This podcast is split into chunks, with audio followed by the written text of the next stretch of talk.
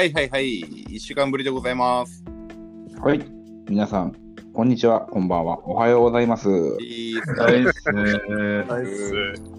い。マベラジの時間でございますよと。はーい。音楽活動をほぼしないロックバンドザ・マーベリックスが15分間を狙いつつ、ついつい30分間喋り続けてしまうコンテンツマベラジのお時間です。やったぜ。お願いします。今日も喋ろうぜ。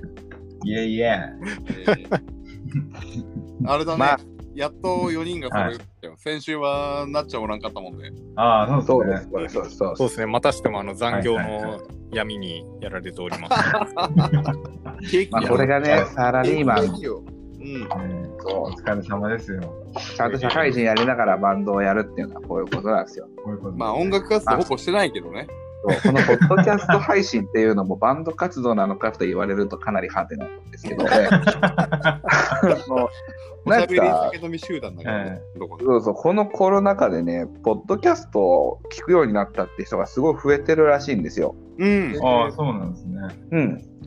まあでもやっぱりこう時代を先取る我々マーベリックスはですね、かなり早い段階から始めていましたけど、そうですね。本当だよね、世の中にはやっぱりね、もう10年ぐらいやってるって番組もあったりとかして、あ、そああええおーあそうなんだ。ポッドキャストそんな歴史があるんだ。そうなんですね。ええう。なるほど。でまあ、こう、我々もね、こう、携帯1台でまとめて収録しちゃって、しかもリモートでやれてるんで、すごい簡単にね、始められるわけなんですけど、うんうんうん。うんはい。あの、アンカーというアプリをね、使っていただければ、こう、うん、BGM つけたりとかもね、できるんでね、そうね簡単に始められるんですよ。あの、ねクラブハウスが今流行ってるじゃない？はいはいは。はいいはいはい。でそれなんかもう結局、マベラジ公開収録みたいなことだなんて最近思うわけよ。うんうんはいうん。そうなるとやっぱ我々結構先を行ってやってたなっていうのはちょっと思うよね。そうだね。うん結局やってることマベラジだもんみんな。しばらくクラブハウスが？やってきてうん、しばらくやってきてみたけど、はい。マベラジみたいなことをやっとるみんな。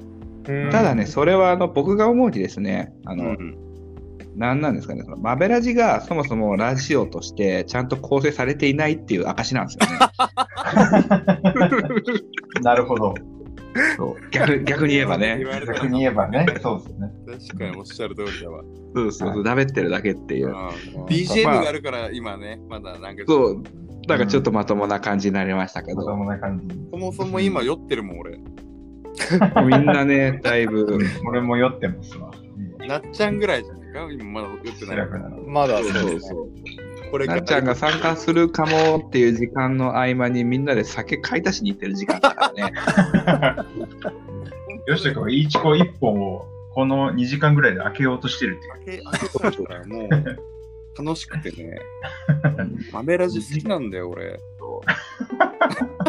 ありがとうございます。ありがとうございます。もう2時間で1本開かんて。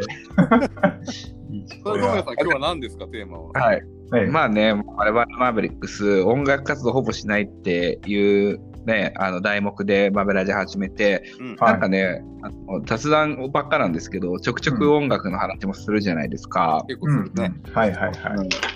うんまあまあ今日もそんな感じでちょっと音楽の話するんですけど、おはいいいね。まあ今回に関してはちょっとそのマジで全然音楽詳しくないよって人からしてみると何言ってんのかなって思っちゃうかもしれないネタではあります。はいはい。それもうんうんなるほど。好きなバンドとかっていうとそのアーティスト調べれば出てくるじゃないですか。うん。はい。もうこのバンドがすごい好きですとか、このバンドのこの曲が好きですっていうのはもう簡単に調べれちゃうんですけど、はい。もう一歩踏み込んで、うん。うんミュージシャンとして、まあ、プレイヤーというか、うんうん俺はこのギタリストが好きだとか、このベーシストが好きだ、このドラマーが好きだ、このボーカルが好きだっていうのを話したいと思います。もう多分めちゃくちゃ長くなるんで、絶対。はいはい。なんかもうこの2人で1回ずつであの2本に分けていこうっていう話をさっきしてたけど、うん。はいぜはいなんなもしかしたらもうなんか1人で30分いくかもしれんなって今ちょっと恐怖を感じながら まあ、うまい具合にちょっとあの制御しないといかんですね。そうそうそううまいことコントロールしながら持ってきたいけど今日はだからもう自分のまあロックアイコンだったりとかもう自分が一番影響を受けたミュージシャンについて、ちょっとうんマーベリックスのみんなから話をね、はい、聞いていきたいなと思っております。はい音楽っぽい。音楽っぽいですね。じゃあ、早速私の方から。うん、稲ぴょん。はいねはいまあ、あのー私、マーベリックスのね、ベーシストとしてうん。やらさせてもらってますけど、やっぱベーシストで、まあ、一人、こう、プレイヤーを上げるとすれば、もう、言わずもがな、レッドホットチリペッパーズ、えーフリーこと、マイケル・フリー・バルザリーですよ。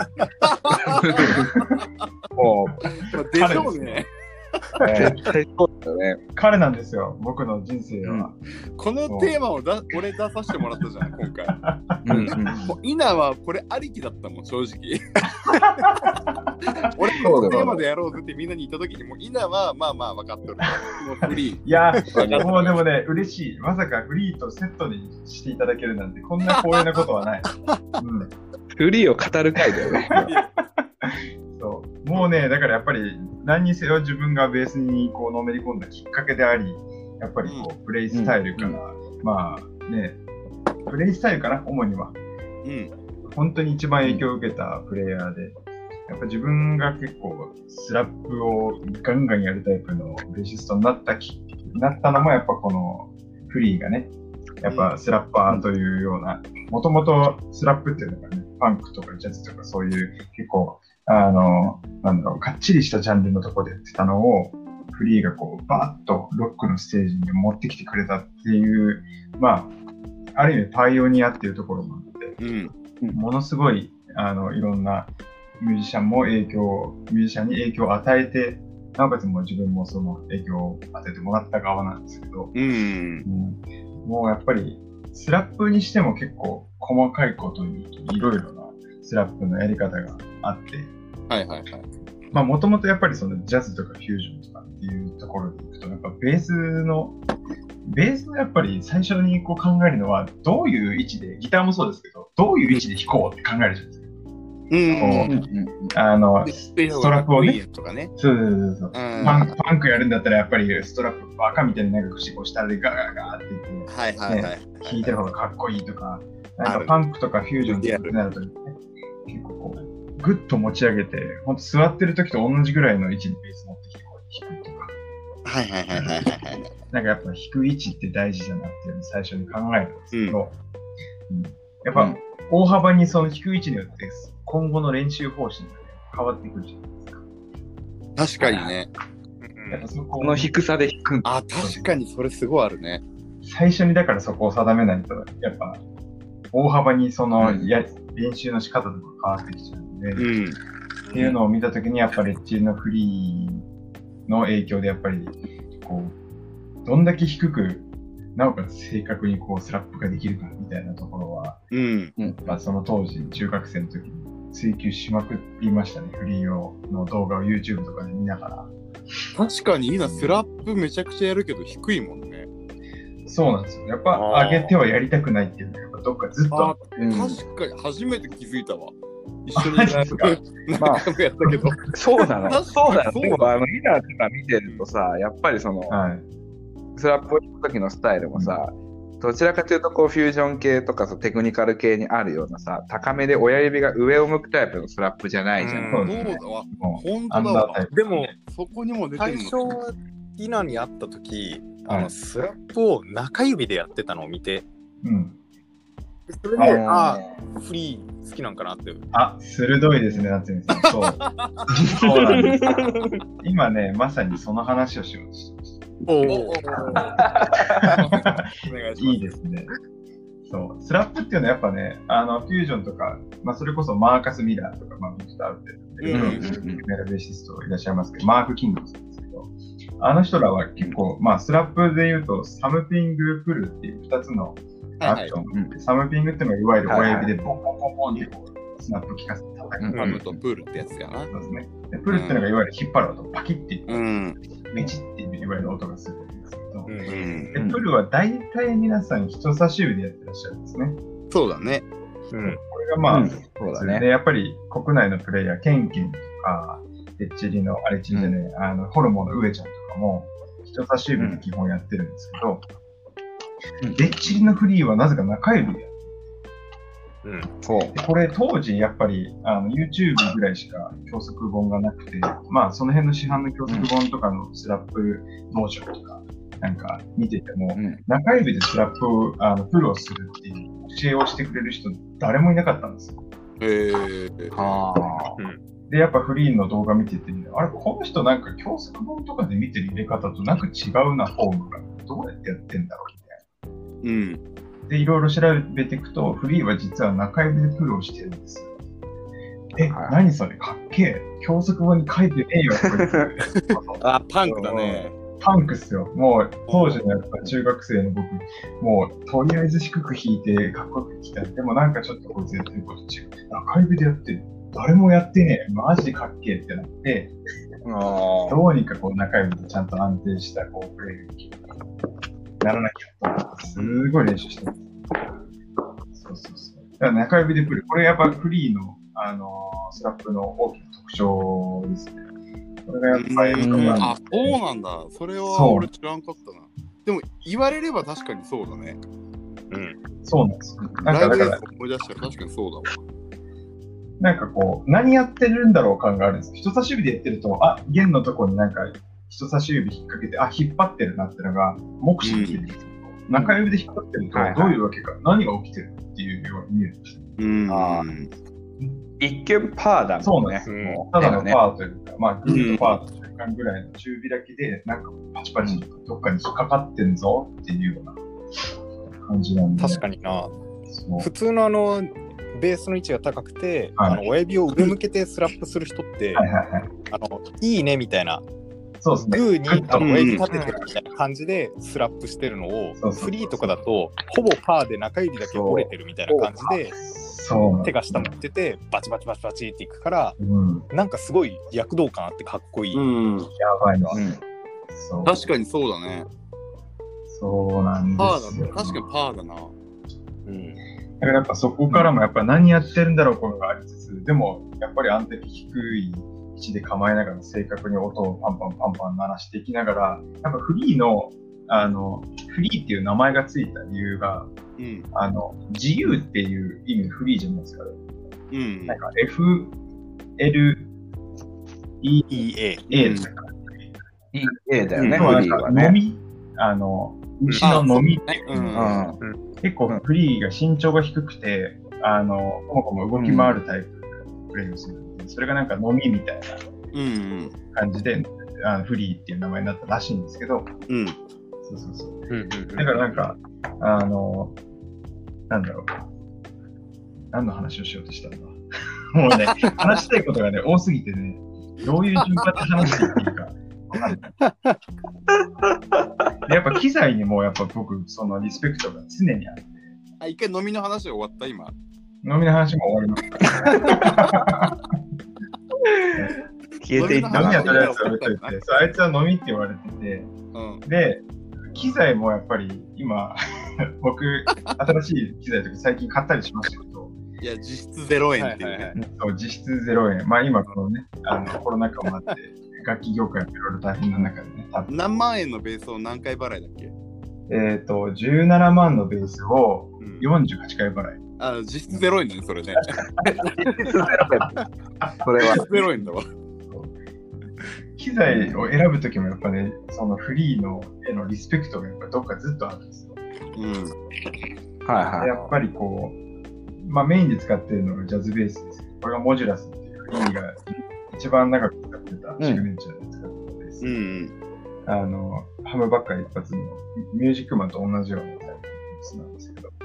それを,、を使ってたモジュラスっていうメーカーが、まあ、いわゆる、あの、カーボンで、ネックがカーボンでできてる、グラファイトでできてるんですね。い。うんうん。うん。うん。これがやっぱ、あの、本当に特徴的な音で、まあ、木では出ないですよね。あの、スピード感というか、うーん攻撃的な、あの、うん。じゃとかもやっぱり木では出ないんで、もうそこはやっぱこのモジュラスならではっていうところはあるんですけど、ただやっぱりリスペクトがありながらも、俺の中で完全にこう、シグネチャーモデルを買ってしまうのはちょっと違うっていうのがやっぱあって、あ、それはすっごいでもわかるな。そうなんですよ。うん。わかる。なんかもう、そこまで行くと、なんか、真似事みたいなね。そうなんですよ。なんかね、ただ、ただのファンになっちゃう。すげえそうわ。だから、結局僕自身はフリーにはなれないんで、フリーと同じ、全く同じ機材で買ってもしょうがないんですけど、うんでもフリーへのリスペクトはやっぱりあるんで、フリーが使ってるブランドで、でフリーが使ってたようなジャズベース、フェンダーのジャズベース最近使ってるんですけど、うん。それと同じカラーリングのオリンピックホワイトのジャズベースで、あの、モジュラスのネック、あの、カーボンのネックのベースがあったんで、もうこれだこれしかないと思って買ったんですけど、はいはい。マジそれが一番メインの機材今で、で、最近買ったのがやっぱミュージックマン。まあフリーも使ってたのもあるんですけど、うんもともと使ってて、っていうのもあってとかあって、まあ、あとやっぱレッチリが好きだったのは、ギターを使ってるのは、フェンダーのジェリックとか、なんか、あの、ストラトうん。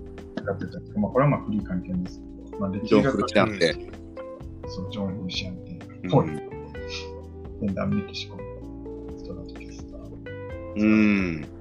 機材も、まあ、細かいエフェクターとかも結構フリーが使ってたので使ってたりするんするんですけど、うんこれやりだしちゃうと多分マジで止まんなくなっちゃう。まあ、とにかく常にもう今なお息づいてるフリーへの熱い思いがうん。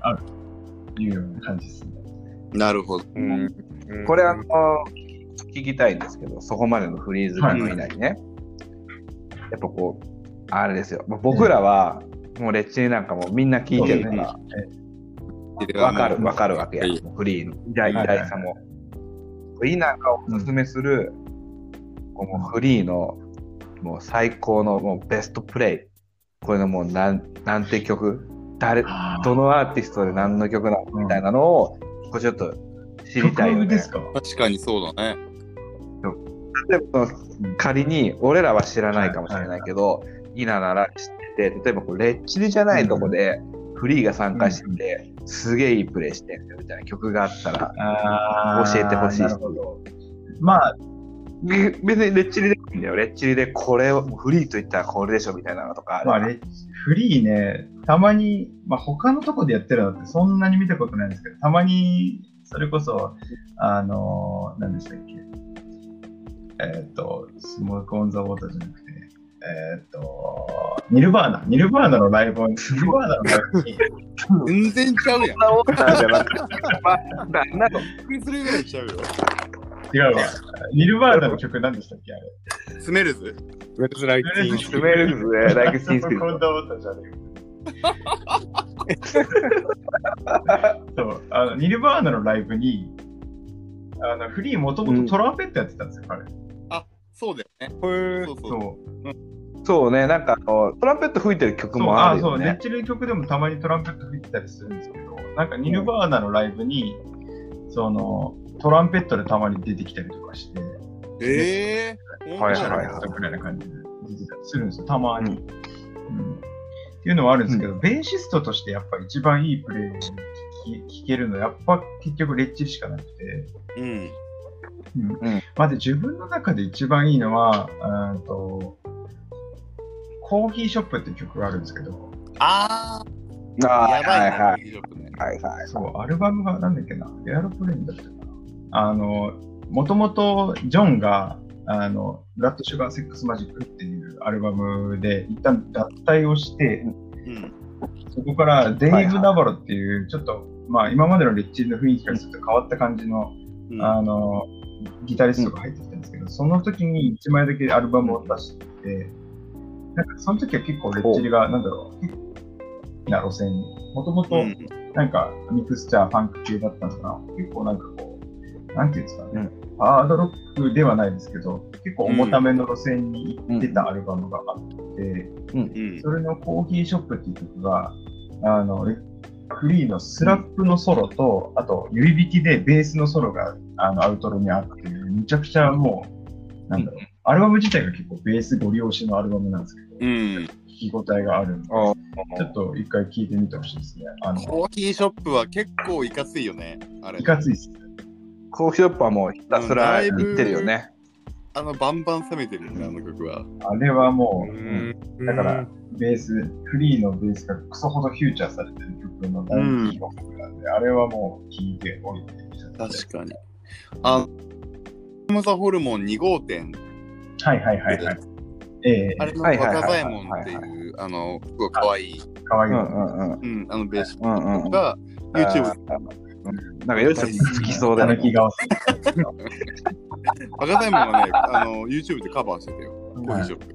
うん。おーあ、そうなんだ。あの、なんかこれ、すごい、全然、俺、あんま詳しくないんだけど、さっき稲が言ってたけどさ、はいスラップってさ、その、あの、2種類あるじゃない？押すのと弾くの。そうですねフルと、フルとサム叩叩くのと押すの？プルとサムあるじゃない？この、なんだろう、アクセントでさ、はいそのプルをさ、使う、でアクセントを出していくっていう、そのスラップのプレイっていうのは結構多いと思うんだけど、ティーショップって、かつそのサム感がすあ、そうごくない？ですね。なんか、だから、打楽器みたいななんか解釈。フルああ、確かにそうだそね。う。すごいうん来るから、その、なんかドラムとして聴いてても、わあ、もうめちゃくちゃ蹴り上げてるんだみたいな感じが。リズムのアクセントとして、プベルっていう、そのベルって感じで弾いてんじゃなくて、そのブンのこのボンでもう、かなりドライブさせてる感じがね、そうですね。そのテクニカルなスラッププレーとかと違って、フリーのこそう。う、うわーっって感じ感じるよね。ゴリゴリの一部として、僕の中のパーカッションの一部として存在してるみたい俺もスラッそうそう。プ聞いたのがすごい確かフリーが初めてだったから、な。はいはいはいはい。だから、あの、うんフリーのスラップを基準として聞いてたから、なるほど。他のスラップがすごくおとなしく聞こえてしまったところは 最初あった。あもっとスラップってド派手なもんだと思ってたから、に。はいはいはいはい。そう。うんもっと言うと、ホルモンより先に俺、あの、レッチリから入って、ホルモン。なるほどな。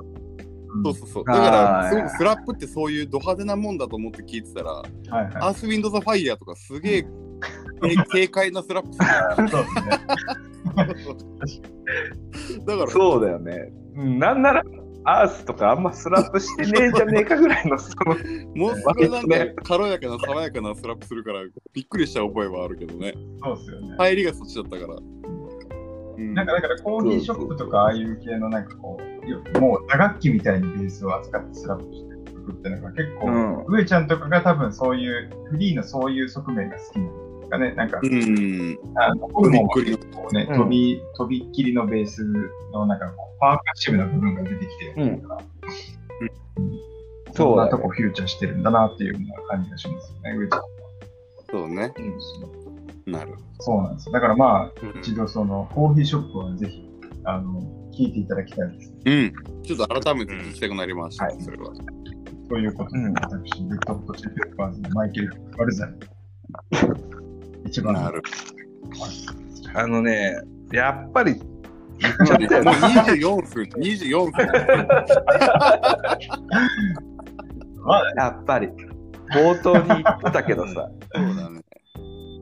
まあでも、これそ、の次の人とかで、まあちょっと早く行けたら、まあ2人とか取るのでもいいですよね。長くなっちゃったら、でもここから仮にヨシト君がこう7分で詰め込める。か。いいよ。行く行くの？別に、これ別に取り直しじゃあ。次回にしてもらっっていいかな。そそこまで長くならんそうしましょうよ。まあまあそこうん。これはライトにね。逆にヨシト君が15分 ,15 分ぐらいで終われば、お残りの15分僕もらえますよ。ね。もうね、この話題を振った時点で、稲は長くなるのはもう分かっとったから。そうそうそう。分かっとったりいやいや、ありがとうございます。いいんまだまだ、むしろもうここまででできれば大丈夫ですよ。で、まあ、フリーはでも、あれだよ。みんなすごいことは知ってるけど、フリーの何がすごいかってことうんをやっぱみんな知りたい人もいると思うよ。そうですね。うん何を聞くべきなのかな、フリーってっていうのは、やっぱこの回で、あの、知れて、入り口としてはそうコーヒーショップとかねよかった気もするけどね。はいはいはい。いやういや、ん。ありがとうございます。まあまあ、そんな感じで、ちょっと予定では2人喋ろうと思ったけど、まあまあ、なかなかね、ちょっとね、これは4回ということであー、はい。予定通り。逆に予定通りです。はいあり。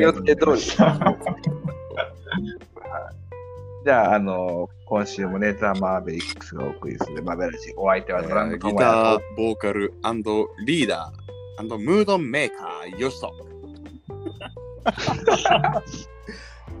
リードギター時々コーラスの夏に。ベース、稲でした。は はいおやすみなさいまた来週。あ。